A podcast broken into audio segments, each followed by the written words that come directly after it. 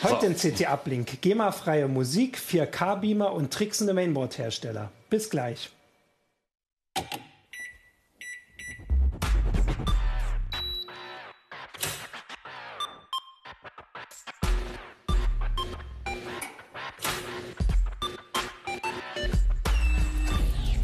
CT Uplink. So, jetzt kommen wir zu Wort. Hallo, willkommen zu einer neuen Folge vom, äh, unseres Podcasts CT Uplink. Ich bin Martin Holland aus dem Newsroom von Heise Online und habe mit mir heute hier Ulrike Kuhlmann. Christian Hirsch. Uli Hilgefort. Genau. Äh, die Ressorts könnt ihr dann gleich noch sagen. Das geht, geht, auch bei den Themen raus. Ich bin immer so ein bisschen, hier machen wir das immer anders als in der Heise Show. Hier sagt doch jeder sein eigenes Ressort. Aber das ist okay. Das kriegen wir hin. Und zwar ähm, ohne lange Vorrede. Wir reden über die neue CT. Das ist schon die 3 in der dritten Woche. Also mal ganz schön früh. Die 3 2019, die ähm, ja so orangene. Ähm, die großen Themen oder die Haupttitelthemen sind äh, eigentlich äh, Antivirentest und wir haben auch smarte Thermostate getestet. Und da wollte ich gleich sagen, ihr wisst ja, dass wir inzwischen äh, in der zweiten Folge mal so ein bisschen monothematisch, oder nicht ein bisschen, wir machen komplett monothematisch und nehmen so ein Thema. Und da habe ich überlegt, äh, weil das noch nicht so ganz entschieden ist, vielleicht wollt ihr auch mal in den Kommentaren schreiben, ob euch mehr interessiert die, äh, den Antivirentest-Vergleich. Da haben wir im im Herbst schon so ein bisschen drüber geredet. Da ging es vor allem darum, als die Security-Kollegen äh, entschieden gesagt haben, Defender reicht ähm, äh, mehr braucht der nicht, Windows Defender. Da gab es ganz viel Widerspruch hier von den Zuschauern. Das wurde jetzt mal getestet von den Kollegen. Oder eben die smarten äh, Nachrüstthermostate. Und vielleicht wollt ihr in den Kommentaren auch mal ein bisschen schreiben, dann ähm, kann ich das Achim mal so einbrocken, mal gucken, ob der sich da dran hält. Dann. Aber ich würde sagen, eins von beiden kommt auf jeden Fall. Genau, aber jetzt genug der Vorrede. Und zwar würde ich äh, ein bisschen anfangen mit ähm, etwas, äh, ja, nicht so hardwarelastigen, wie wir nachher hinkommen, sondern mit dir, Uli. Und zwar hast du äh, dir GEMA-freie Musik angeguckt. Ich will das immer hier so parallel noch aufmachen. Äh, aber du kannst es ja erstmal direkt erzählen, was erstmal überhaupt man, muss man erklären, was die GEMA ist? Willst du das kurz erklären? Was ist GEMA-frei oder so weit? Ja, ich glaube, das Warum kann man. ist das wichtig? Das Warum ich ist schon. es ne? wichtig? Muss man schon verstehen. Genau, dann erklär das mal kurz. Die GEMA ist eine Verwertungsgesellschaft. Ein sehr kompliziertes Wort. GEMA komplett ausgeschrieben, habe ich auch noch nicht auswendig gelernt, aber es hat irgendwas mit mechanischen Aufführungs- und Vervielfältigungsrechten zu tun. Da kriegt man schon Atemnot bei. Ja, stimmt. Direkt So. nachgucken, ja. Sinn des Ganzen ist, dass Musiker, also Künstler überhaupt, Texter, Komponisten, Arrangeure, Produzenten und dergleichen solche Leute, dass die für ihre Arbeit auch Geld bekommen, wenn diese Musik, die sie produziert haben, im Rundfunk gespielt wird, wenn die auf irgendwelchen Partys gespielt wird, wenn die über irgendwelche Sender geht und dergleichen mehr. Und wenn diese Musik verwendet wird, um Filme oder Videos zu untermalen. Oder auch Webseiten. Als Fahrstuhlmusik eingesetzt wird, da gibt es also vielerlei Möglichkeiten. Die Hoffnung der Musiker ist dann, dass sie von der GEMA so viel Geld bekommen, dass man davon leben kann. Äh, Diese Hoffnung ist nicht immer berechtigt, weil also das Verteilungssystem, mit dem die GEMA arbeitet, ist so kompliziert. Also ich habe mich da Tage mit rumgeschlagen, ich habe es nicht verstanden, Okay. äh, was vielleicht auch an meiner GEMA eigenen Begrenztheit gilt. von den Firmen oder Leuten, die die Musik nutzen, Geld ein und verteilt das an die Künstler. Das ist die Idee. Einen gewissen Teil behält sie auch selbst. Na ja gut, Das Verwaltungsgebühren. darf ja das auch. ja auch in nicht? also in begrenztem Maße darf sie das tun. Jetzt ist aber die Verteilung so komplex und so kompliziert und vor allen Dingen so undurchschaubar für viele Leute. Dass, also wenn ich mich jetzt an mein Keyboard setze und ich fabriziere da einen wunderbaren Song, ob, wann und wie viel ich dafür kriege, dass dieser Song irgendwo gesendet, ausgestrahlt, genutzt oder sonst wie wird, weiß ich nicht. Und ähm, Woher weiß die GEMA denn, dass dieser Song von dir ist und der auf der Toilette von Karstadt gespielt wird?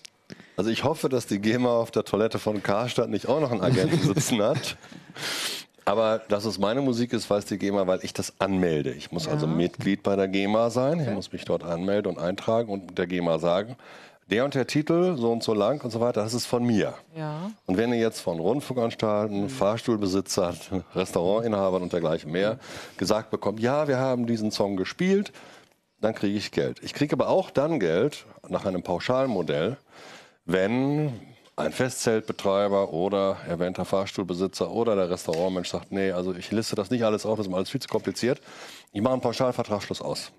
Und dann dürfen die Musik nehmen und Dann darf man die Musik nehmen und man zahlt eine Pauschalsumme an die GEMA und das geht dann nach äh, bei der Website zum Beispiel so und so viel Hits pro Woche oder Tag oder Monat Oder und Besucher. wie viele Besucher sind das da und äh, wie lange läuft die Musik und dergleichen mehr. Also Und das gilt ja auch für, äh, wenn bestimmte Geräte verkauft werden, ne? also CD-Player oder sowas, ich weiß gar nicht, was es da noch gibt, aber bei Lautsprechern auf jeden Fall. Da gibt es, glaube ich, auch einen Beitrag, der an die GEMA geht, ein bestimmter Prozentsatz. Es gibt, also aus unsäglichen Genau. Quellen oder unnennbaren Quellen wird die GEMA gespeist. Genau. Da ist auch im Prinzip nichts gegen einzuwenden. Trotzdem hat die GEMA bei vielen Leuten ein nicht ganz so positives Image, äh, weil man oft genug äh, Post bekommt nach dem Motto, ich habe jetzt eine kleine Schul-Webseite gebaut. Mhm.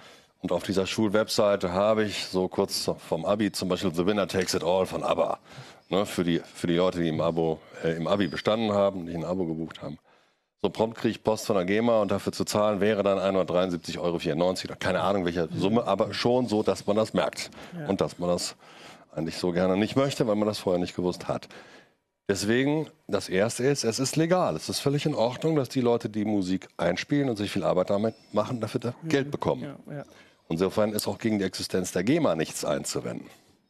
Äh, was nur oft der Fall ist, dass viele Leute da ein bisschen blauäugig dran gehen und dann einfach nicht wissen, auf was sie sich einlassen, auf was für ein Spiel.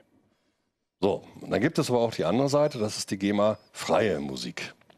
Die wird von Musikern gemacht, die dir schriftlich und eidesstattlich, weiß der Himmel wie, versichern, nein, ich bin kein Mitglied der GEMA, ich kriege von denen keinen Cent, will ich auch nicht, äh, ich hake da auch nicht nach, sondern meine Musik ist frei von allen Lizenzrechten und ich verkaufe dir, lieber User, dieses Recht persönlich selbst. Genau. Man kann dann direkt quasi, also ohne irgendwelche Zwischenstationen direkt aushandeln, wofür oder wie, wie viel man nutzt und solche Sachen. Das sagt der Musiker dann schon oder der Produzent sagt, okay, ich will jetzt 35 Euro haben Genau. und dafür kannst du das lebenslänglich auf deinem Fahrstuhl oder sonst wo nutzen.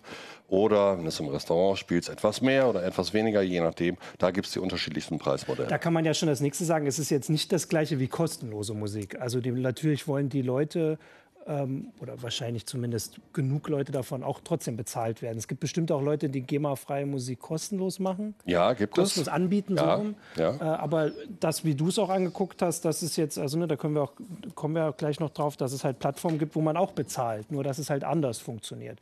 Man bezahlt halt nur Einmal. einmal. Das ist also kein Abo nach dem Motto, ich zahle jetzt jeden Monat, wie bei der GEMA, einen erklecklichen Betrag, sondern ich bezahle ein einziges Mal. Ich schließe also einen direkten Vertrag mit dem Musikproduzenten und bin damit ein für alle Mal raus aus dem Bezahlen. Dafür habe ich die Rechte, die Musik für diesen einen deklarierten Zweck zu nutzen. Ja.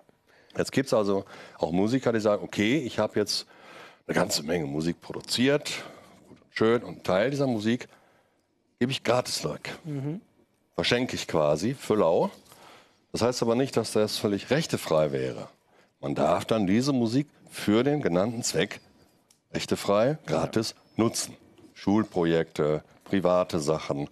Also jetzt nicht damit äh, irgendwo in der öffentlich-rechtlichen Rundfunkanstalt losmarschieren, wo es dann die teuerste Stufe wäre, sondern für kleine Leute, die also nichts Großartiges damit vorhaben, für die kann man auch GEMA-Musik gratis beziehen. GEMA-freie Musik, Entschuldigung. GEMA-freie Musik, genau. Okay, genau. Also das ist jetzt erstmal der Hintergrund. Du hast dir, ich musste da erstmal selbst nachgucken, weil es mich schon überrascht hat, wie viele es waren. Du hast, ähm, sind es zehn oder neun? Zehn. Zehn Plattformen, äh, also auch gefunden oder beziehungsweise verglichen. Gibt auch noch mehr. Okay, also es gibt, Gibt noch, noch mehr, mehr, wo ja. man tatsächlich so an Musik kommt. Also wir haben es ja, du hast vorhin gesagt, für Projekte, also was weiß ich, ein Video, wenn man irgendwie, weiß ich nicht, von der Familie oder so ein Video macht und sowas und vielleicht auf die Homepage stellen will und da sich nicht irgendwie ähm, Probleme einhandeln will oder Computerspiele, die man programmiert, irgendwas Ja. Kleines oder solche Eine App, Projekte. viele Möglichkeiten. Genau, und wie muss man sich das jetzt vorstellen? Ist das, also da sucht man da, da drinne und äh, wie, wie findet man die Musik und wie gut ist die Musik und wie hilfreich ist das wirklich? Das ist eine Riesenspanne. Also fangen wir an mit der kostenlosen Musik, GEMA-frei und äh, für Nullinger. Äh, da habe ich schon oft das Gefühl gehabt, ich habe mir also sehr viele Sachen angehört, dass äh, da irgendwann mal eine größere Musiknummer existiert hat. Brechen wir es mal ganz runter auf ein kleines Ding. Hänschen klein ging allein kennt jeder, ne? Hänschen klein Ja. ging allein. So, und wenn ich jetzt nur diese ersten beiden Phrasen nehme, Hänschen klein ging allein, und daraus mache ich Musik für zweieinhalb Minuten. Zieh da einen lustigen Bass drunter, ich mache da ein nettes Schlagzeug zu, das klingt auch alles schön, aber es bleibt musikalisch doch eher begrenzt. Ja, Sowas kriegt man natürlich Kostenlos. Ja, Oft. Okay. Mhm. So, und wenn man dann davon enttäuscht ist, dann sollte man nicht gleich alles wegwerfen und sagen, den mache ich nie wieder, sondern dann lieber gucken, was kriege ich denn für 12,50 Euro, 35, 85, egal wie viel Euros. Und da spielt dann schon eine andere Klasse Musik. Da ist also deutlich mehr Fantasie dabei, da sind äh, schicke Arrangements dabei.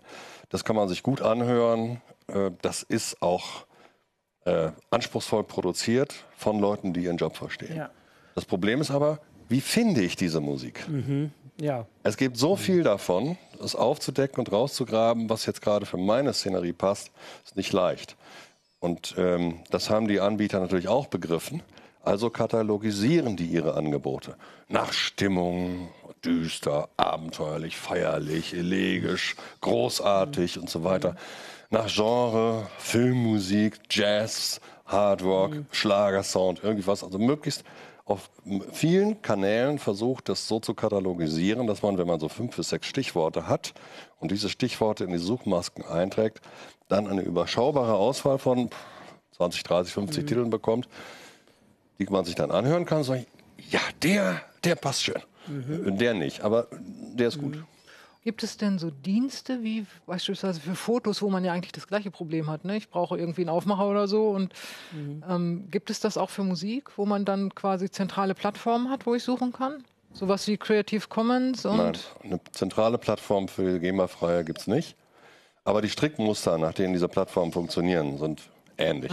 Nur jeder Anbieter hat natürlich sein eigenes Tarifmodell, sein eigenes Lizenzmodell. Was will er für welche Nutzung haben?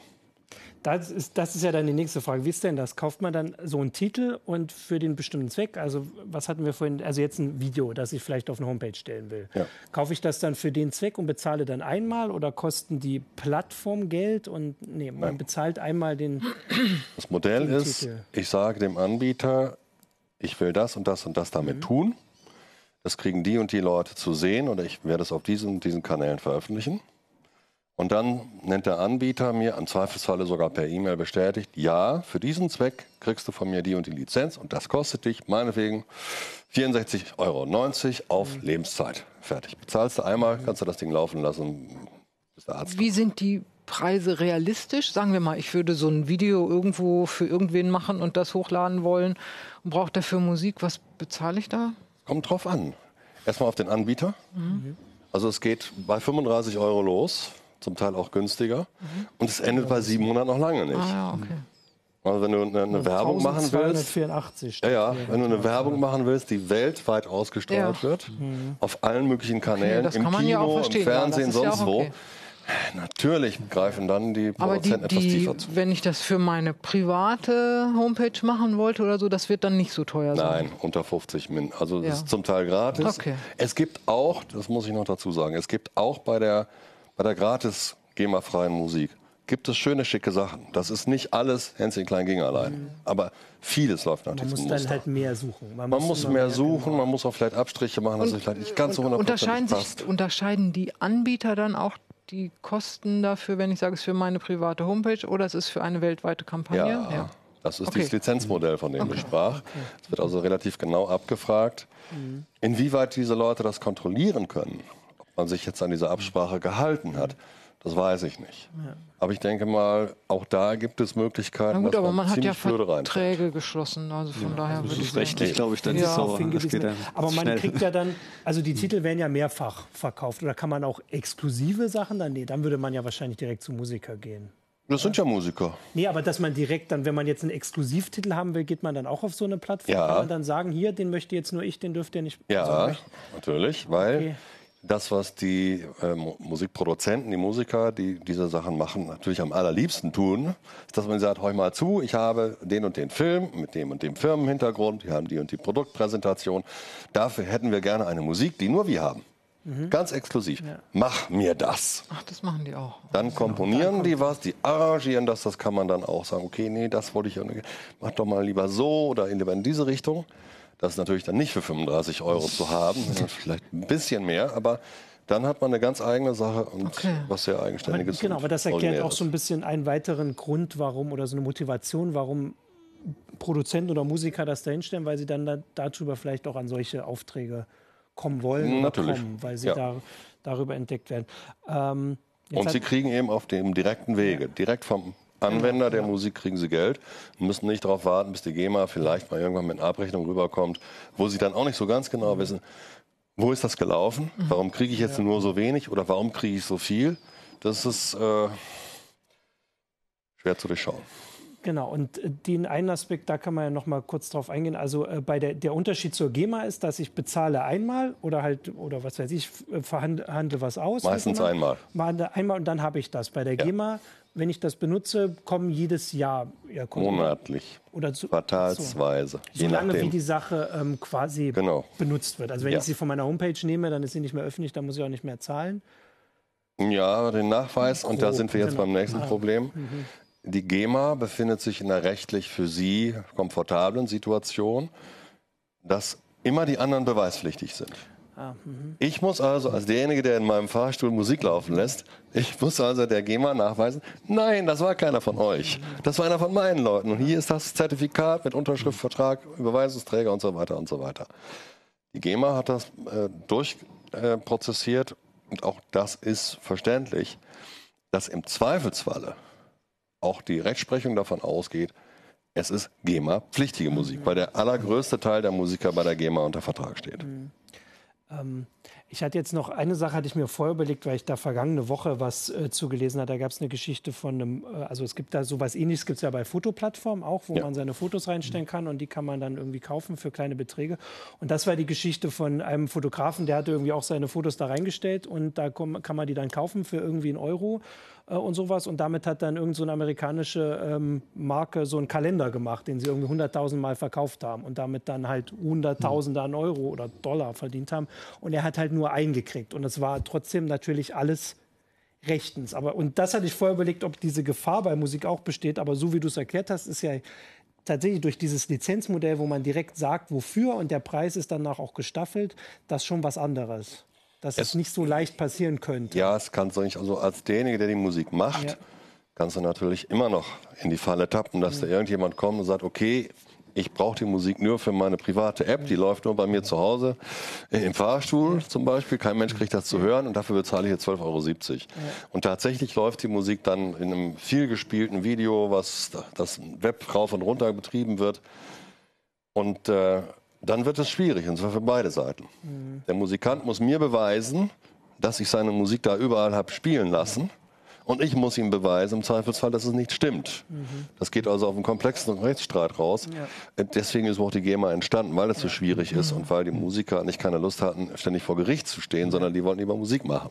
Genau, weil das ist ja eigentlich, da kann man das jetzt auch mal vergleichen. Also es ist dann vor allem auch was für Musiker, die dann halt Zeit und Lust auch haben, sich damit mehr zu beschäftigen. Bei der GEMA ist man, ist es relativ bequem, aber man muss dann halt lange warten und kann sich vielleicht nicht sicher sein und weiß nicht, wie viel man bekommt. Hier ja, muss man vielleicht mehr sich selbst äh, beschäftigen, hat aber auch die Möglichkeit, die Kontrolle zu behalten. Und man kommt deutlich billiger weg. Oh. Als, äh, Bei der GEMA-freien Musik. Als Musiker? Als Musiker oder als nein, nein, Käufer? Als Käufer. Als Käufer, ja, ja, als Käufer. Okay. Mhm. Das war ja jetzt aus genau, der Sicht der Musiker. Aus der Sicht der, also ich hatte es jetzt aus der Sicht der Musiker. Warum nein, nein, aus der Sicht der Musiker ist natürlich, sofern man eine bestimmte Schwelle überspricht. Ich habe da mit zwei, drei Leuten gesprochen und die sagten, es es ist schwierig zu durchschauen, auch für den mhm. Musiker. Ab wann fängt es wirklich an, Geld zu bringen? Mhm. Die Arbeit, die du hier machst, ist ja die gleiche. Du weißt ja nicht, ja, genau. läuft es jetzt nur im Fahrstuhl oder läuft es im Restaurant oder läuft es irgendwie bei RTL? Mhm. Hast du nicht gesehen. Kann man vorher nicht wissen. Man macht sich also die gleiche Mühe und kriegt dann irgendwann eine GEMA-Abrechnung über 473 Euro im, im Jahr. Ja, schön, aber äh, davon kann man nicht leben. Ja. Und da sind die GEMA-Freien mit einem anderen Risiko unterwegs, aber vielleicht aus ihrer Sicht auch eher durchschaubar ja. und überschaubar.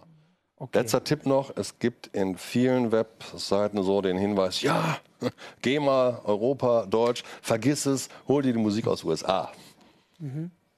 Das ist äh, keine so gute Idee, weil die Verwertungsgesellschaften hier wie auf der anderen Seite des Atlantik natürlich Verträge miteinander haben auf gegenseitige Nutzung und äh, dann kriegt man also, obwohl man Musik aus den USA sich gegriffen hat und meinte, man wäre auf der ganz sicheren Seite, kriegt, kriegt man von der GEMA. Post? Aber Immer gerne. Ich wollte gerade gerade überlegt, vielleicht könnte man das mit nordkoreanischer Musik oder so machen, weil es keine Verträge gibt. Aber wahrscheinlich würde man sogar da dann GEMA-Rechnung bekommen. Lege dafür keinen abgeschnittenen Fingernagel ins Feuer. Ja. Also total spannend, äh, finde ich auch jetzt also mal diesen Ja. Aspekt so ein bisschen dahinter zu gucken, äh, warum es das gibt.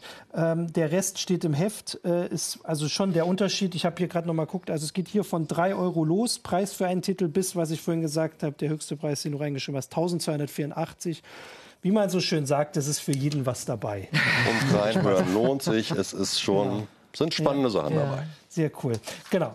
Das ist im Heft. Im Heft ist auch, ähm, du hast einen Test von äh, äh, Ulrike, du hast einen Test für die Zuhörer immer schön noch, äh, einen Test von 4K-Beamern gemacht oder beziehungsweise ein 4K-Beamer. ja, zwei 4K-Beamern. Genau, wir hatten irgendwie auch im Herbst schon mal äh, Ja. so ein bisschen darüber geredet. Ich weiß gar nicht, ich äh, verliere mal den Überblick, ob es in der Heise Show oder im Uplink war, Mhm. weiß ich nicht mehr. Aber jetzt hast du dir das mal ein bisschen noch genauer angeguckt und hast, glaube ich, drei Geräte, die ähm, sehr unterschiedlich Ja. Genau, ich hatte mir einen echten wirklich- 4K-Beamer, ähm, einen, ich nenne sie Pseudo-4K-Beamer, der also 4K auf der Leinwand hat, aber nicht 4K auf dem Panel und einen Full-HD-Beamer als Vergleich. Genau, das mit dem Pseudo 4K-Beamer habe ich tatsächlich auch die Woche zum ersten Mal gehört, dass es das überhaupt Das nenn, nenne ich so. Ich weiß nicht, wie die, die nennen, die Hersteller nennen es 4K-Beamer, aber ja. Also es funktioniert so, dass der Beamer selbst Full HD ausgibt. Nein, nein, nein, der hat, oh Also nein. der, der, also ganz hinten. Der ganz hinten. Also der hat ein Full ganz HD hinten, ja. Panel. Der, Ja, hat- genau, Full der HD hat Panel. also zwei Millionen Pixel Mhm. auf dem Panel im Gerät ja, und wirft aber vier Millionen Bildpunkte an die Leinwand, indem er wo das, kommen die? ja, indem er das Full HD Panel viermal, das lenkt viermal das Licht in Richtung Leinwand. Okay. Und das dabei das zusammen, Panel, genau, das Panel. Das, Ach so. Nicht das Panel, sondern die Pixel. Und was ist der Vorteil davon? Also sieht man dann. Äh, Nein, man, also du, du kannst tatsächlich 4K-Inhalte zum Beamer geben und der wirft sie auf die Leinwand mit seinem Full HD Panel. Mhm. Aber du hast wirklich diese 4K-Inhalte, die siehst du nachher auch auf der Leinwand. Unser Auge ist ja sehr träge. Ja. und wir sehen das nicht. Wenn der hintereinander zack, zack, zack, zack, also viel schneller als ich es zeigen kann, die vier Teilbilder auf die Leinwand wirft und Ah. das Ganze ergibt dann das 4K-Bild. Also 4K ist ja viermal Ja, so viel ja. wie Full HD, sind ja 8 Millionen Bildpunkte.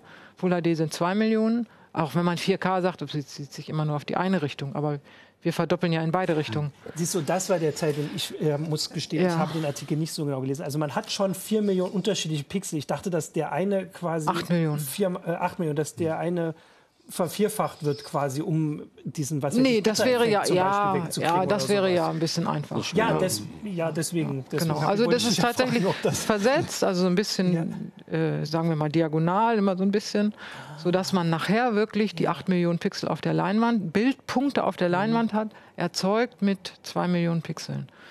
Das klingt aber dann tatsächlich deutlich cleverer, als ich vorher überlegt habe. Ich muss da nochmal nachfassen. Ja. Also der, der Wandlerchip bewegt sich also nach oben links.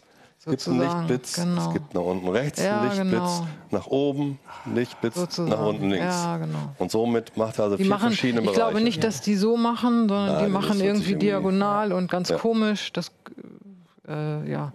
Aber das ist ja Das auch, ist also, genau, das ist ja nicht ganz so wichtig. Also das ist der äh, Aspekt, den ich so nicht im Kopf hatte. Und dann wird es ja schon jetzt natürlich spannend. Also wie schlägt sich das gegen einen, der dann wirklich 8 Millionen Pixel hat? Genau. Und vor allem, wenn man dann auch weiß, dass äh, Der ungefähr das? das Vierfache Ja, kostet. da war es. Genau. Also der eine kostet 4K, ich hab ja. 1000 und 5000, Ja. das Fünffache. Ja.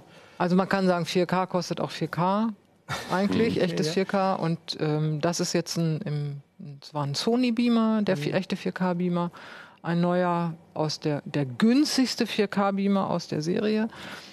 Ähm, und ich habe mir halt angeguckt, ist da was passiert inzwischen. Ne? Der Full HD Beamer war ein älterer, äh, den, den aus einem vorhergehenden Test. Und der Pseudo 4K Beamer, der eben diese viermal hintereinander macht, ähm, war ein neueres Gerät und um mal zu gucken, hat sich da irgendwas getan. Wir haben was Ähnliches schon mal vor zwei Jahren, glaube ich, gemacht und ähm, so, okay, mal also zu sehen. Ist, ich hätte es tatsächlich schon mitkriegen können. Und hat, hat sich denn. Ja sagen.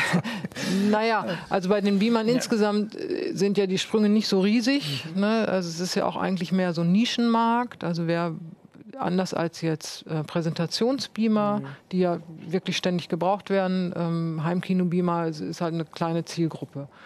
Geht immer mal so hoch für, wenn Fußball-WM ist oder so, dann kaufen ja. sich die Leute einen Beamer. Die kaufen sich aber keinen Heimkinobeamer, sondern einen lichtstarken Beamer. Mhm. Das ist eine ganz andere Klasse. Ja. Ähm, und, und von daher mal zu gucken. Und ich fand, ja, es ist nicht schlecht. Ähm, aber natürlich, wenn man genau hinsieht, dann bemerkt man noch einen Unterschied. Also, aber man muss nah an die Leinwand treten. Es ist im Wesentlichen deutlicher zu sehen bei Standbildern, was man sich auch vorstellen kann. Ähm, und bei Bewegbildern ist so dieses echte 4K immer noch ein bisschen schärfer. Wobei man da auch nicht so richtig weiß, oder ich zumindest nicht so richtig, ist es jetzt einfach, weil der Beamer insgesamt hochwertiger ist. Mhm dieser echte Full HD Beamer, äh, 4K Beamer für 5000 Euro, das ist ja einfach ja, ein Unterschied. Der hat natürlich eine viel bessere Optik, ja. was ganz viel ausmacht. Den kann man auch feiner einstellen. Der lässt sich kalibrieren. Der, der bringt viele Sachen einfach schon mit. Während der ähm, Pseudo 4K Beamer für 1000 Euro, der kann nicht so eine tolle Optik ja. haben, weil die Optik ist natürlich auch ein großer Kostenfaktor. Ähm, brachte erstaunlich viele Einstellungen mit, fand ich. Ja. Ähm, wo ein ganz klarer Unterschied ist, der hat einfach nicht so guten Schwarzwert gehabt. Der mhm. Schwarzwert ist ja fürs Heimkino besonders wichtig. Der ist eben für die hellen Beamer uninteressant. Weil wenn du im Hellen guckst, die Leinwand hat schon eine bestimmte ja, Grundhelligkeit. Dunkler kriegst du ja nicht. Ähm, aber fürs Heimkino ist das kritisch, weil im Heimkino macht man normalerweise alles dunkel. Man sitzt halt im Dunkeln und guckt dann diesen Film und dann hat man also auch eine sehr dunkle Leinwand und der Beamer muss sie wirklich heller machen. Mhm. Ähm, und der macht das Schwarz, was eigentlich schwarz sein soll, eben auch heller als die, als ja. die Grundhelligkeit. Da war so ein deutlicher Unterschied zu sehen, was aber ja mit den 4K gar nichts zu tun hat. Genau, weil das hätte so. ja dann der, also den ihr im Vergleich hattet, den, den Full HD Beamer, wahrscheinlich das gleiche Problem. Genau. Der, ist im Prinzip man kann auch da den Preis nochmal, weil wir jetzt einmal sagen, also ja, der war genau. nochmal ungefähr halb so teuer. Genau, man kann sagen 2K, also Full HD kostet kriegt man schon für 500 mhm. aufwärts. Und dann ähm, vier, dieses Pseudo 4K-Klasse liegt jetzt inzwischen bei 1000. Die war vorher eben 1500 ja. eher. Äh, und die echten 4K-Beamer kosten mindestens 4000. Wenn man jetzt nicht ein brandaktuelles Modell nimmt, man würde zum Beispiel das Vorjahresmodell nehmen, dann kriegt man da schon Angebote. Also ich meine, bei dem Preisunterschied und so wie du es erzählt hast, klingt das schon so, als wäre das so eine Alternative, um also um im Budget zu bleiben. um im so. Budget also, zu bleiben, auf jeden Fall. Man fragt sich aber natürlich, für wen dann jetzt? Mhm. Also ja, der Heimkino-Beamer ist aber doch eigentlich, da ist der Schwarzwert besonders wichtig und ein richtiger Heimkino-Enthusiast will auch 4K und der gibt auch 5000 Euro aus. Oder 4000 okay, ja. oder so. Ähm, dieser Pseudo 4K ist so ein bisschen so ein Kompromiss. Ja, man bekommt 4K rauf auf die Leinwand, das ist ganz schön. Und wenn man jetzt zum Beispiel streamen will, bietet einem Amazon und Netflix und so, die bieten einem ja bestimmte Inhalte gar nicht an, wenn man kein 4K hat. Zum Beispiel kriegst du gar kein HDR. Mhm. Ähm, und dafür ist es natürlich schön. Mhm. Jetzt muss man sagen, dieser Pseudo-4K-Beamer, so tolle Farben hatte er dann auch nicht, aber er kann HDR wiedergeben. Weil das wäre dann jetzt die nächste Frage, weil ich dann auch immer überlege, mein, mein Vater fragt mich auch immer mal, ja. oder haben wir immer mal drüber geredet, weil um Fotos zu zeigen, so genau. Also jetzt weniger um Filme zu gucken. Ja. Aber klar, dann wären die Farben wichtig, dann wäre der Schwarzwert auch wichtig. Äh, aber da ist halt auch der Preis wichtig. Das macht man halt nun mal alle. Genau. Und da ist Wochen, die Frage, ob, dann, ob man dann genau. 5000 Euro ausgibt. Also es ist so ein bisschen so eine Abwägung. Ich ja. denke, für die Enthusiasten ist der, das ist keine Frage. Die werden mhm. den teuren nehmen. Und wer nur mal so und vor allen Dingen, äh, keine Ahnung, auch mal draußen Kino machen will oder so, der wird eher einen Full HD Beamer, einen hellen nehmen. Mhm. Ja, und dazwischen ist man eben so, ja, ich gucke doch gerne 4K-Filme und ich will es auch ein bisschen besser haben als mit einem Full HD Beamer. Dann gucke ich vielleicht mal in diese Pseudo 4K-Klasse rein. Ähm, oder da finde ich eher so die Abwägung noch, das wäre dann noch interessant gewesen, es wäre dann noch ein Gerät gewesen zu sagen, jetzt nehme ich aber auch einen richtig guten Full HD Beamer dazu. Mhm. Die gibt es ja auch noch, die dann auch vielleicht 1000 Euro ja. kosten, um dann mal zu gucken, wie groß ist denn der Unterschied, wenn ich einen Full HD habe mit einer guten Optik oder so ein Pseudo 4K mit einer mittelmäßigen Optik. Ja. Da, da, also man kann sich da sehr verfeinern noch. Jetzt vergleiche ich noch das ich und das. Schon, ja. Man kann da ziemlich tief einsteigen. Das haben wir in dem Fall oder ich in dem Fall nicht gemacht. Ich habe dann irgendwann gesagt, drei Geräte ist auch. Also das gut. Spannende ist ja wirklich, dass es jetzt gar, die Unterschiede gar nicht bei dem 4K auszumachen sind, bei der Auflösung. Direkt, nur bedingt. Halt bei nur den bedingt. Farben, bei, ja. bei dem Schwarzwert. Ähm, ja, also ne, dann kann man, ja. würde ich auch sagen, vor allem weil also 4K. Ist, also wenn ich 4K streamen will, dann ist es schon ja. wichtig, dass ich einen passenden Beamer habe. Ja. Mhm. Sieht man das denn? Ich jetzt mal ganz platt gefragt. Sehe ich denn, wenn ich jetzt mal ein HD-Bild im Kopf habe und ich stelle mich dann vor so ein Pseudo 4K mm. und ich habe dann beim Nachbarn mm. so ein anderes Gerät. Ich habe die also nicht direkt nebeneinander. Ja, ja, ja, also, Sehe ich das so, dass ich sagen würde, okay, pfeif was auf die 4000 Euro, nicht. ich gebe es dir aus, das ist es mir wert. Okay, pfeif was auf die 4000 ist sportlich. ähm, also ist das ein solcher Qualitätssprung, das, dass, dass ich das äh, Vielleicht ließ? mal auf die Auflösung zu kommen, was denn eigentlich das Besondere ist bei dieser 4K-Auflösung. Ja. Die Pixel sind ja nur ein Viertel so groß. Und das ist ja insbesondere beim Beamen interessant, ja, weil du das Bild ja riesengroß ja. machst. Wenn du eine drei Meter breite Leinwand hast, werden die Pixel ja auf einmal ganz schön groß. Bei Full HD. Bei Full HD. Ja. Und bei diesem Pseudo 4K sind sie halt nur noch mhm. halb so hoch und halb so ja. groß, hoch, breit. Ne? Also Stecknadel also, Kopf gegen äh, Lego-Klötzchen. Ne? Bisschen, naja, es ist ein bisschen übertrieben, aber ähm, das Pixelraster sehe ich bei dem Pseudo 4K viel weniger, logischerweise. Weil ja, das, der verwischt es ja auch. Weil das Bewegung. Raster ist erstmal das, das weiß ich nicht, das Raster, das grundsätzliche Pixelraster ist ein, kleiner. Mhm. Die Bildpunkte, die sind ja nur, ne, er macht ja wirklich 4K auf die Leinwand. Ja, das ist viermal so klein. Mhm. Aber tatsächlich, also, so wie du es vorhin auch gesagt hast, so ein bisschen, man sitzt natürlich ja auch ein bisschen weiter weg. Man sitzt weiter weg, aber je größer man das Bild macht, umso größer werden dann doch wieder die Bildpunkte. Ja. Also das ist so ein bisschen so eine Abwägung. Wenn ich jetzt einen sehr großen Raum habe, dann würde ich denken, 4K ist nicht schlecht. Also ich finde gerade, dass eigentlich ist das doch so was typisches CT und auch so was Gutes an CT, dass wir jetzt einfach, wir haben jetzt die ganzen verschiedenen Aspekte aufgezählt. Und es gibt keine es, Lösung. Genau, also ich wollte jetzt mal dazu kommen, welche, welche, sagt man vor allem, wenn man, also klar, wenn man das Geld jetzt hat, dann ist der 4K sicher. Genau, also, also wenn ich das Geld hätte, würde ich auf jeden Fall den ja. 4K beamen, das aber, ist doch klar. Genau, aber wenn ja. man es nicht hat oder vielleicht auch noch für was anderes ausgeben will. Dann muss man sich eben überlegen, was ist mir ja. wichtig. Ne? Das ist, glaube ich, beim Beamerkauf echt die Herausforderung. Was ist mir wichtig? Dann zum Beispiel ein Zoom-Objektiv. Ich finde, also für unser Wohnzimmer ist ein Zoom-Objektiv extrem wichtig, weil ich den nicht irgendwo hinstellen kann, den Beamer. Und ich ihn eigentlich auch nicht unter die Decke hängen will. So. so. Das heißt, ich würde ihn ein bisschen versetzt machen wollen. Und er muss trotzdem die Leinwand ausfüllen, die eine vorgegebene Größe hat, weil wir so ein Loch in der Wand haben, wo wir das hinbeamen. Dann brauche ich also eins, was so schräg projizieren kann und das wieder gerade rückt. Und ich brauche ein Zoom-Objektiv, was mehr als 1,1-fach Zoom hat. Ja. Es gibt viel zu bedenken. Ja, ja.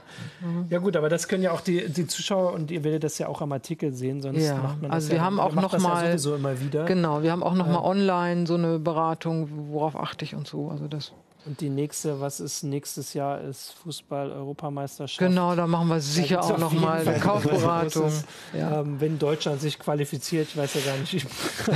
Für den unwahrscheinlichen Fall. Das ja. ähm, aber dann ist es ja auf jeden Fall wieder ja. der Anlass, äh, genau. sowieso das größer zu machen. Aber ganz schön spannend. Und ihr habt ja auch sonst, äh, also oder du hast in dem Artikel ja auch noch andere Sachen. Ja, genau. Äh, wir haben noch mal, noch wichtig. was ja nicht uninteressant ist für die Beamer. Die haben ja meistens so kleine Quäker drin statt ordentliche mhm. Lautsprecher. Mhm. Und jetzt muss ich ja den Ton irgendwie rauskriegen. Ja. Wenn ich den Beamer über meine Anlage laufen lasse, äh, über einen Receiver, an dem sowieso die Boxen hängen, alles kein Problem. Wenn ich das aber nicht mache, weil ich zum Beispiel mit einem Streaming-Stick arbeite, ne, ich stecke den ja. Amazon Fire TV Stick direkt ans HDMI vom Beamer, jetzt muss der Ton ja irgendwo herkommen. Den aus dem Beamer willst du nicht, der ist richtig schlecht. Ja, ja. Also bei einem 5000 Euro, da kann man den schon mal anstellen, aber auch nicht ernsthaft. Das ist auch nicht der Sinn, ja. Ähm, und da habe ich verschiedene Möglichkeiten vorgestellt ja. in dem Artikel, wie ich das Bild zum Beamer und den Ton rauskriege aus dem Beamer. Aber kein Mikrofon links und rechts. Ne? Kein Mikrofon, sondern vorhandene Mittel, ähm, wie, wie ich es mache. Das ist doch äh, gut was zu basteln für diese kalten und vor allem bei unseren südlicheren Zuschauern wahrscheinlich sowieso eingeschneiten Tage. Achso, aber die müssen vorher noch raus. Die müssen vorher. HDMI-Kabel oder ähnliches besorgen. Vielleicht ja. liefern die ja noch. Gute Lieferung. Genau, Amazon, Amazon liefert. Amazon kommt doch bestimmt auch durch zwei Meter ja. Schnee. Ähm, ja, äh, genau. Der Rest steht in CT. Genau. Äh, und da steht auch Und jetzt kommen wir nämlich zu einer Sache, die äh, ich mir jetzt ganz besonders genau erklären lasse von dir, Christian. Ja. Äh, du hast über ähm, wir haben vorhin gesagt, Tricksereien von Mainboard-Herstellern Ja, geschrieben. ist ein bisschen schwer zu greifen, das Thema. Erklär mal, was, also es ging ausgehend tatsächlich vom optimalen PC, ne? Den- Also das eigentlich, also das Problem ist eigentlich schon das haben wir eigentlich schon seit mehreren Jahren.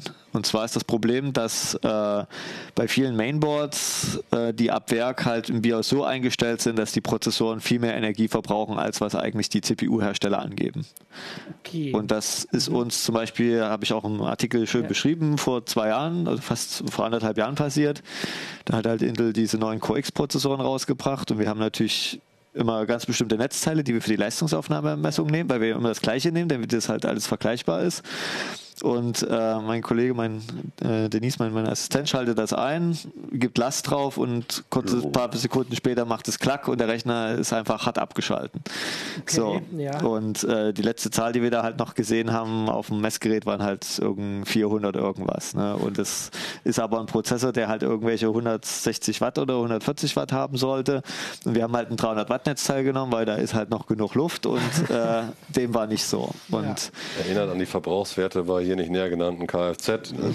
Zum Beispiel, sagen, aber hier das gerade so, das, äh, und das, das messen wir halt bei jedem Bohrtest, ne? messen wir halt eben auch die Volllastleistungsaufnahme. Uns fällt es da regelmäßig auf, dass die halt die vorgegebenen Werte überschreiten. Und da habe ich mal ein bisschen nachgeforscht und genau, und jetzt kannst du ja mal ein bisschen erzählen, woran das. Also wer ist Ja. erstmal schuld? Das ist ja schon. das also- ist, das also ist die Frage. Also äh, Ja. das hab, im Fazit habe ich es ja ein bisschen offen Genau. gelassen, so. äh, weil Ich dachte, du ähm, hättest das gesagt. Na, dann lass es mal auf. ich sag mal so, ich habe mehrere Schuldige ja, gefunden. okay, sag sag, mal. wer Also. ist denn alles schuld? Ja, ne, ne, vielleicht sollte ich erst mal, mal erklären, warum das, was das Ja, Problem okay, eigentlich okay, ist. mhm. Also es gibt, gibt moderne Prozessoren, haben ja eine sogenannte Thermal Design Power. Das ist halt der Wert, der auch auf der Packung meistens draufsteht. Ne? 95 Watt, 65 Watt, das sind so die gängigen Größen. Ähm, die modernen Prozessoren haben aber auch Turbotechnologien. Das bedeutet, wenn zum Beispiel der Kühler noch kalt ist, dann kann der Prozessor über seinen Nominaltakt natürlich hinaustakten, weil der Kühler ja noch kalt ist, da muss ich ja auch erst erwärmen. Und dadurch hat man für ein paar Sekunden bessere Performance, als eigentlich der Prozessor laut Spezifikation hat. Und das hat zum Beispiel beim Notebook den großen Vorteil, wenn man zum Beispiel eine Webseite aufmacht, dann hat er die CPU ja ein paar Sekunden zu tun, bis die Webseite aufgebaut ist. Und da kann man halt diesen Boost, ne, nutzen, ohne dass jetzt man das Kühlungssystem viel größer auslegen müsste. So und äh, für diese kurze Zeit, also bei Intel ist das äh, exakt definiert, das sind bis zu acht Sekunden, darf der Prozessor typischerweise bei Desktop-Prozessoren 25 Prozent über diese 95 Watt oder 65 Watt hinausgehen. Bei Mobil ist es noch ein bisschen komplexer, das kann ich ja später nochmal drauf eingehen, äh, aber mal allein für Desktop-Prozessoren. Ja. So. Und aber nach diesen acht Sekunden muss er eigentlich seine TTP einhalten. So. Das ist Weil zumindest die er sonst halt Spezifikation. Ja, ne, weil man kauft ja die Thermal Design Power, heißt das Thermal Design Power, weil man danach das Kühlungssystem Ja. dimensioniert. Das steckt schon im Namen drin. Ja. Ich gucke jetzt, ich, ich überlege mir, ich will einen Rechner bauen. Ne? Okay, ich nehme jetzt den Prozessor XY, der 65 Watt hat, also suche ich nach beim CPU, bei Kühlerherstellern, ich will einen Kühler haben, der 65 Watt Prozessoren kühlen kann. Dann nehme ich den, baue ich das zusammen und dann wundere ich mich, warum nach irgendwie einer Minute abschaltet. Videokodierung das Ding anfängt zu drosseln. Oder eben das Netzteil überfordert ist. Ne? Ganz abschalten. und, und ganz abschaltet. So. Okay. Mhm. Und ähm, was die Ursache dafür ist, dass eben diese, diese Bordhersteller diese, diese Power Limits, wie es auch genannt wird, dass diese Grenzwerte einfach nicht einhalten. Also das geht jetzt um diese, wie du Genau. eben geschildert hast, acht Sekunden und die schalten Genau. aber nicht zurück. Genau, oder die ich- ich stellen halt völlig utopische Werte ein. Also Wir haben hier Board zum Beispiel für das optimale PC, für den Intel-Rechner ist ein Board, die stellen halt 255 Watt ein, sowohl für das Power Limit 1 als auch Power Limit 2. Sprich, der Prozessor frisst halt immer maximale Leistung, weil der ja gar nicht das Power Limit erreicht. Ne? So, und dann wird aus dem 95 Watt Prozessor plötzlich ein 160 Watt Prozessor. So, und äh, das frisst halt mehr Strom. Ja. Äh, ähm, die der Lüfter dreht lauter, der Rechner wird lauter, die Stromrechnung steigt. Natürlich steigt dadurch auch ein bisschen die Performance des Prozessors. Allerdings äh, weiß man ja, oder dass die Taktfrequenz, also die, die, die Kernspannung, die ich erhöhen muss, um eine höhere Taktfrequenz zu erreichen, das steigt exponentiell an. Und damit auch die Leistungsaufnahme. So. Und halt um diese 10, 15 Prozent Performance Zuwachs, die ich da vielleicht kriege, steigt aber die Abwärme eben um fast Faktor 2 an. Ja. So. Und, äh, und man geht halt das Risiko ein, dass halt das Netzteil überfordert ist und der Kühler. Und was wir auch hatten, zum Beispiel bei diesem Core X-Test war, Äh, da hatten wir in Linpack, das ist so ein Supercomputing-Benchmark laufen lassen und da war das Problem mit falsch gesetzten Power Limits war es halt so, dass der Prozessor das ungefähr 50 Prozent mehr Energie geschluckt hat, aber nur halb so schnell gerechnet hat wie mit Standard-Timings, weil einfach selbst die Wasserkühlung überfordert war und dadurch hat der Prozessor thermisch sich gedrosselt. Ja. Ne, und wenn der sich thermisch drosselt, dann taktet der nicht nur einfach runter, sondern lässt der knallhart Taktzyklen aus. Okay. Ne, und das bricht halt die Leistung extrem ein. Also das ist also auch noch kontraproduktiv. Ja. Man hat und, also hm. zwar höhere Kosten und größeren ja. Aufwand bei der Kühlung, aber hm. unterm Strich äh, ist es sogar langsamer im Zweifelsfall. Genau. Ja, toller und, Deal. und äh, deshalb äh, schimpfen wir da auch in jedem Bohrtest mhm. drauf. Ähm, das ist ja vor allem, also man muss da auch sagen, die meisten weniger gut ausgestatteten Boards, hier ist zum Beispiel so ein Business Board, was halt relativ, da ist jetzt nicht so viel, ne, keine RGB-LEDs drauf und keine großen Kühlkörper, die halten sich immer relativ gut dran, weil bei Business-PCs ja Energie Energieverbrauch, Effizienz ein sehr wichtiges Merkmal ist und Stabilität und so weiter. Während bei diesen, sag ich mal, Gaming Overclocking Boards, da geht es halt einfach nur, wer ist im Benchmark-Vergleich halt eben, wer hat den längeren Balken. Und deshalb wird da nicht so genau drauf geachtet. Ähm, und natürlich auch, das ist ja das ähm, bei Privatnutzern so, wenn Leute übertakten wollen, die wenigsten wissen ja die genauen technischen Hintergründe. Die sehen da einfach nur, geil, da mache ich jetzt einfach den Regler nach rechts und dann ist der Rechner schneller dass die Power Limits, dass man die natürlich erhöhen muss, wenn man übertaktet, das ist klar, weil sonst übertaktet man, man setzt den Takt hoch, setzt auch die Kernspannung entsprechend mit hoch, damit es stabil läuft. Aber wenn man das Powerlimit unverändert auf Standard werden lässt, dann rennt die CPU ja permanent ins Powerlimit rein und kann ihre möglichen Taktfrequenzen gar nicht ausschöpfen. Da ist es dann schon wichtig, die zu verändern. Und da die Boardhersteller wissen, dass die meisten Leute den Begriff Powerlimit und was PL1 Tau und PL2 und so weiter ja. ist gar nicht wissen, setzen die einfach die Werte utopisch hoch, ja. Ja, damit die Overclocker dann nicht irgendwie sagen, öh, ich habe jetzt hier übertaktet und ist gar nicht schneller. Ne? Mhm. So, das ist der wahrscheinlich der Hintergrund dahinter, das ist nur Vermutung. Ne? Also wir wissen ja nicht, wie die ticken, aber das ja. ist, ist eine ganz große Vermutung. Ähm, aber unsere Auffassung ist bei CT, ab Werk, wenn ich ein Board kaufe, dann hat das exakt die Prozessoren genauso Natürlich. zu betreiben, wie ja, das AMD und Intel genau. vorgeben. Ja. Und wenn man dann übertakten will, dann kann man ja gerne, das haben ja die meisten Boards, dann irgendwelche Overclocking-Knöpfe und Schieberegler, dann kann der Anwender ja gerne tun, was er will. Und meinetwegen können die auch irgendwelche Auto-Overclocking-Programme reinbauen, wo die dann selber die Power Limits dann aufheben geben. Ne? Aber der normale Nutzer muss eine Chance haben, wenn er sagt, ich kaufe mir einen 95 Watt Prozessor und ich, ich hole mir die Grafikkarte und deshalb brauche ich das Netzteil, dass das dann auch stabil läuft. Ist ja, ja? total widersinnig, weil gerade hm. die Leute, die hm. sich darum nicht kümmern hm. wollen, also ja. die müssen jetzt im, im BIOS hm. wahrscheinlich das dann umstellen. Das ist ja genau. die nächste Ja, Frage. das ist halt, erstens ist es schwer zu finden, weil genau. das sind natürlich keine standardisierten. Begriffe. Jeder Boardhersteller verwendet da andere Sachen. Äh, es gibt auch, man kann es, also wenn es das BIOS nicht anbietet, kann man es auch über die Overclocking Utilities oft auch die Power Limits richtig setzen. Da kann man sie auch relativ leicht auslesen unter Windows zumindest. Ne? Äh, aber das ist ja auch schon wieder Mehraufwand. Ja, genau. Ne? Das ist, also das ist hm. ja der Mehraufwand, den eigentlich hm. Leute ähm, hm. auf sich nehmen würden, die jetzt äh, übertakten wollen. Übertakten, genau. genau. Und nicht gerade die anderen. Hm. Okay. Ja, und äh, warum kann man die überhaupt verändern, die Power Limits? Ich meine, das Einfachste wäre natürlich, wenn die, wenn die CPU-Hersteller einfach vorschreiben, ne? Bordhersteller, ne, ihr müsst es genauso umsetzen, wie wir sagen. Das ist natürlich die Sache, zum Beispiel, wenn jetzt irgendein PC-Hersteller übertaktete Systeme anbietet, das ist ja absolut zulässig. Wenn man da hinschreibt, ist ein übertakteter Prozessor, müssen die natürlich eine Möglichkeit haben, wenn die halt sagen, wir bauen da eh eine Wasserkühlung ein und das dicke Netzteil, also takten wir den irgendwie 15 Prozent schneller und dadurch setzen wir die Power Limits hoch, müssen die natürlich auch die Chance haben, die Power Limits verändern zu können. Ja. Genau aus diesem Grund. Aber da habe ich ja den Vorteil, ich kaufe ein Komplettsystem, wo mir halt der Hersteller garantiert, läuft mit der Taktfrequenz stabil. Mhm. Ne, dann ist das nicht mein Problem. Aber als PC selbst Bastler hat man ja überhaupt nicht die Chance, vorher zu gucken, wie das ist. Jetzt ist das Foto, das, äh, das Aufmacherfoto von diesem Artikel Kernschmelz, auch die Überschrift, das sieht schon ziemlich riskant aus. Wir haben das ein bisschen übertrieben. Ein klein ja. bisschen übertrieben. Deswegen ja. die Frage wäre, äh, wenn ich Pech habe und ich drehe an den falschen Knopf in der falschen Weise, dann brennt mir noch die, die CPU weg oder ist, ist das Also die CPUs haben und, und auch die Boards und die, die Netzteile haben inzwischen sehr viele Schutzschaltungen. Mhm. Aber das sind halt für einen Notfall, für einen Worst Case. Also bei den Prozessoren ist es gar nicht so, dass die thermisch durchbrennen. Wir haben eher ein Problem damit, wenn man jetzt permanent im Prozessor außerhalb der Spezifikation betreibt. Und angenommen, der altert ja auch. Ja. Und umso heißer ein Prozessor ist, umso höhere Spannung er auch hat, umso schneller altert er. Ne? Und das ist ein statistischer Effekt. 90 Prozent der Prozessoren werden dann halt eben die fünf Jahre auch mit den höheren Power, Power Limits durchhalten, aber eine höhere Anzahl wahrscheinlich nicht, als wenn ich ihn mit Standardtakt betreiben würde.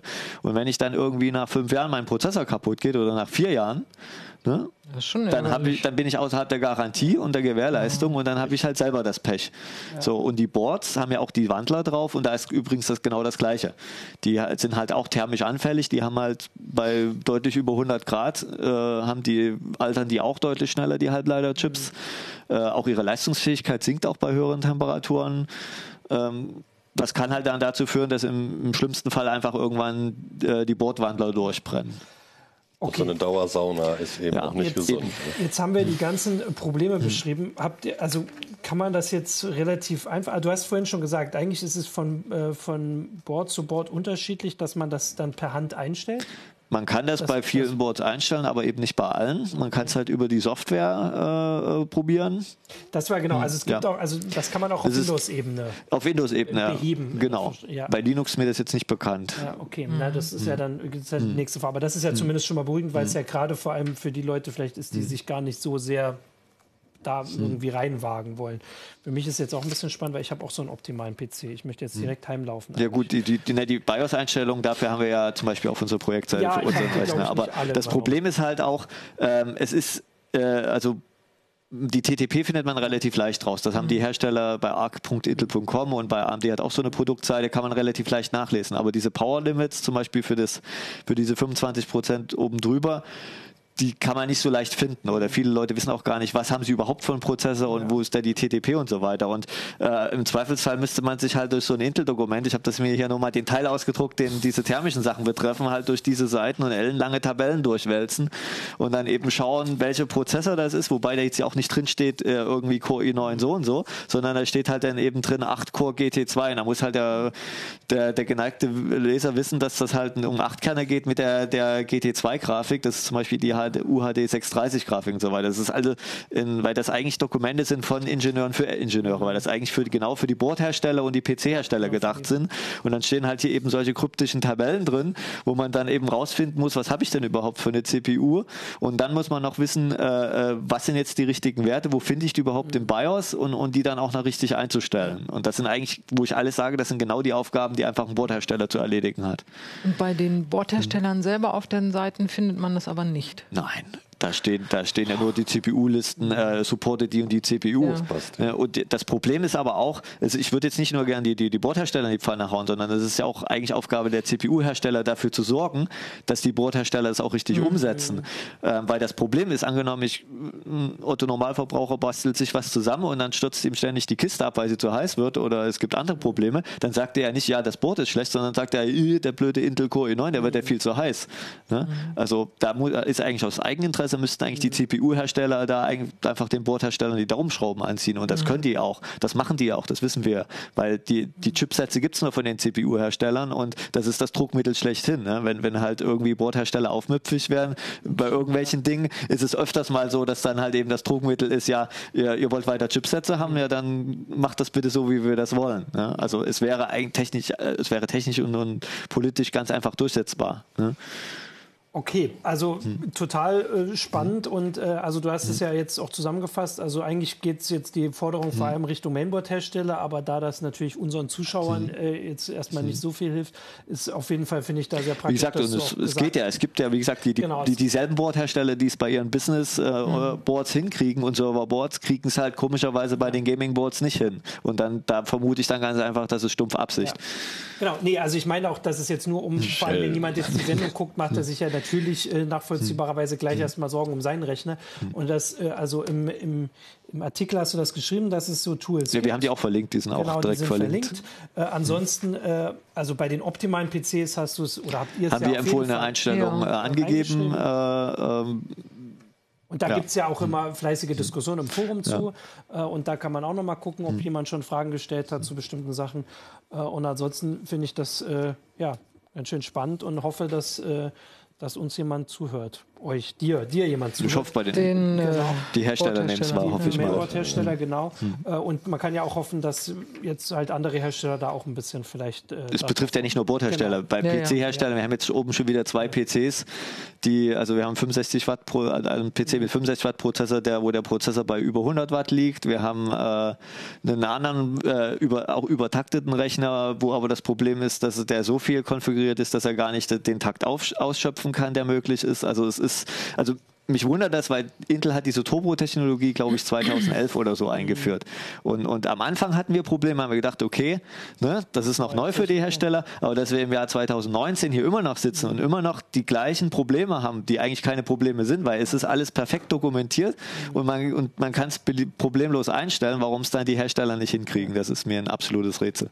Erinnert, wie schon eingangs erwähnt, an eine andere Branche Ja. mit vier Rädern, Genau. Tankinhalt zu tun hat. Und Genau, also es bleiben Rätsel, es bleiben uns Rätsel, warum das passiert, aber immerhin haben wir jetzt, oder hast du jetzt schön erklären können, erstmal, was überhaupt passiert, weil das ist den wenigsten sicher bewusst gewesen und äh, den Effekt haben aber vielleicht dann doch vor allem ein paar unserer Leser auch beobachtet. Äh, Und dann finde ich es ja sehr gut, dass es hier auch alles nochmal schön zum Nachlesen ist.